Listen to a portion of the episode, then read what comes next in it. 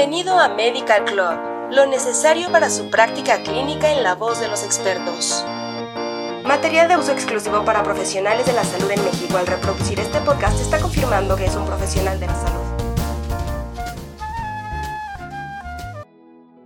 Hola, este es el podcast de salud cardiovascular y metabólica de Medical Club.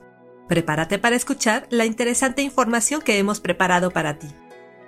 La diabetes mellitus es un factor de riesgo bien conocido para la enfermedad cardiovascular. Según la puntuación de riesgo de Framingham, los pacientes con diabetes muestran una mayor incidencia de eventos cardiovasculares y poseen, además, un riesgo de mortalidad cardiovascular dos a cuatro veces mayor. Actualmente, la esperanza de vida se reduce de 6 a 7 años en personas con diabetes mayores de 40 años. Esta reducción se duplica en pacientes con enfermedad cardiovascular establecida. La Federación Internacional de Diabetes estima que uno de cada 11 adultos vive con esta enfermedad, lo que representa alrededor de 425 millones de personas con diabetes en todo el mundo. Recientemente, la atención se ha centrado en la variabilidad de la glucosa como un factor de riesgo independiente, subyacente al riesgo de enfermedad cardiovascular, además de la hiperglucemia per se. Es importante recordar que existen tres componentes principales de disglucemia en los pacientes con diabetes mellitus: la hiperglucemia crónica, la hipoglucemia y la variabilidad glucémica. El término clínico variabilidad glucémica se refiere, por una parte, a las oscilaciones de glucosa en sangre que ocurren a lo largo del día, es decir, la variabilidad glucémica a corto plazo.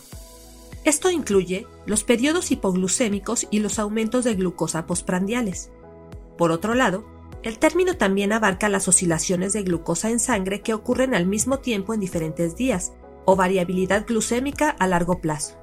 Por esto, se ha planteado la hipótesis de que la variabilidad glucémica, tanto a corto como a largo plazo, es perjudicial se han sugerido diversos mecanismos que pueden explicar los efectos deletéreos de la variabilidad glucémica sobre las complicaciones cardiovasculares.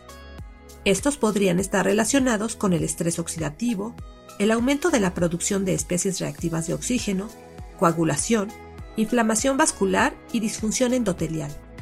Estos factores aumentan la adhesión de monocitos a las células endoteliales y la apoptosis de estas. En consecuencia, las recomendaciones de tratamiento actuales para pacientes con diabetes mellitus ponen un fuerte énfasis en monitorear y controlar de cerca los niveles glucémicos para mejorar los resultados cardiovasculares. Está bien establecido que la hiperglucemia acelera la glucosilación, provocando una fuerte relación entre los niveles de hemoglobina glucosilada y los niveles plasmáticos de glucosa. En cambio, las oscilaciones de glucosa son parcialmente independientes del nivel de glucosa en sangre y la hemoglobina glucosilada. Si bien la hemoglobina glucosilada refleja el control glucémico previo de tres meses, no aborda la variabilidad glucémica a corto plazo, las fluctuaciones diarias en los niveles de glucosa en sangre o los eventos hipoglucémicos. En los últimos años, la importancia de considerar la variabilidad glucémica al optimizar los regímenes de tratamiento ha recibido un interés creciente en la práctica clínica, pues se ha asociado con un mayor riesgo de hipoglucemia, una reducción tanto del bienestar psicológico como de la calidad de vida del paciente y un mayor riesgo de enfermedad cardiovascular y mortalidad en pacientes con diabetes tipo 2. Afortunadamente, las nuevas tecnologías de medición continua de glucosa permiten a los médicos recopilar datos de glucosa imparciales en condiciones de vida habituales los datos de medición continua de glucosa han revelado que la glucemia es un parámetro estrictamente estable en sujetos sanos y que las fluctuaciones aberrantes persistentes de glucosa están bien monitoreadas por estos nuevos dispositivos aplicables. Actualmente, no hay consenso sobre el uso de métricas para evaluar la variabilidad glucémica. Tanto el uso de pruebas de glucosa en sangre capilar por autocontrol de la glucosa en sangre como el control continuo de la glucosa representan herramientas útiles para evaluar la variabilidad glucémica. Esto puede ayudar a los médicos y pacientes a superar las limitaciones de la hemoglobina glucosilada en el control de la diabetes. En 1999, la introducción de sensores de monitorización continua de la glucosa revolucionó el seguimiento de la glucosa en sangre, y proporcionó una mejor manera de evaluar la variabilidad glucémica en los pacientes con diabetes.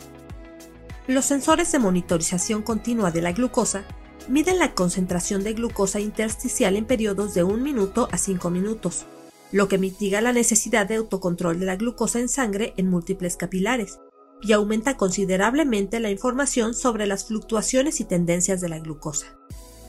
Los beneficios del monitoreo continuo de glucosa en pacientes con diabetes tipo 1, en comparación con las pruebas de glucosa de rutina, han sido muy bien establecidos por numerosos estudios y ahora son una herramienta vital en el control de este tipo de diabetes.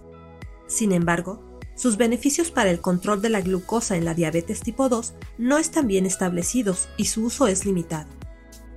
Dado que la mayoría de los pacientes con diabetes tipo 2 son ancianos, el manejo de esta enfermedad puede ser un desafío, debido a la coexistencia de múltiples comorbilidades y polifarmacia. Aquí concluimos este capítulo de salud cardiovascular y metabólica en Medical Club. Suscríbete a nuestro canal para escuchar el siguiente. Hasta la próxima.